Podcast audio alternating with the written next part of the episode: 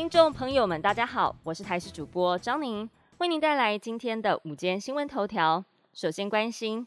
今年第二十号台风泥沙携带着雨水而来，全台湾都被雨带笼罩。目前泥沙有稍微增强长胖的趋势，移动速度稍微加快，有机会在今天晚上解除海警。不过降雨仍然明显。从昨天到今天，台北市的晴天刚累积雨量达到七百五十四毫米居冠。气象局也提醒，今明这两天雨势最明显。北部地区、东半部地区都要特别留意。气象粉专更指出，今天北部地区的降雨只是开始，等到明天泥沙台风到台湾的西南方，将会是共伴效应最明显、风雨最大的时刻，需要严防致灾性降雨。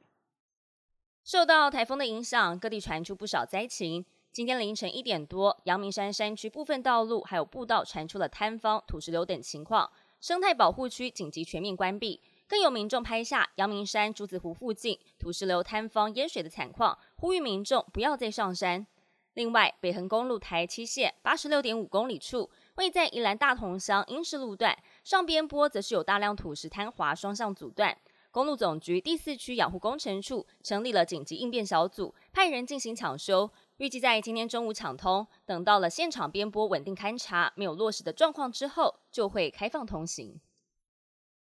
苗栗县政府农业处为了保育石虎，在老庄溪设置了全国第一座跨河通道。完工后第四百三十六天，监测到石虎从上方穿越；第五百九十七天，不但记录到一对石虎母子利用通道内部通过，还有石虎叼着一只老鼠穿越，显示这条跨河通道已经成为石虎的觅食路线，让保育人员又惊又喜。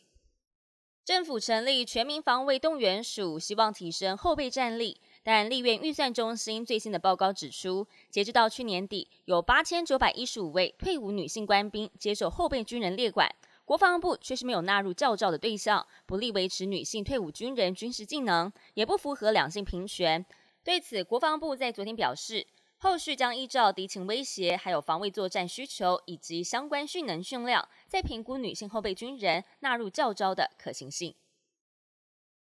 国际焦点。俄罗斯通讯社在当地时间周六报道，在与乌克兰接壤的贝尔格罗德地区，一座军事训练场发生了恐怖攻击事件，至少造成十一人死亡、十五个人受伤。俄罗斯国防部发表声明表示，发动恐攻的凶嫌是两名来自前苏联国家的国民，他们与自愿参加乌克兰特别军事行动的志愿军人一起进行了枪械训练期间，用小型武器向其他部队人员开火，两个人都在反击的过程当中丧命。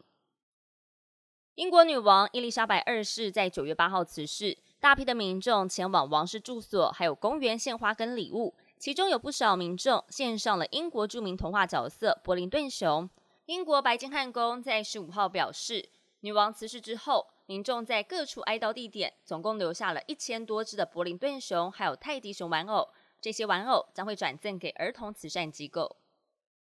本节新闻由台视新闻制作，感谢您的收听。更多新闻内容，请持续锁定台视新闻与台视 YouTube 频道。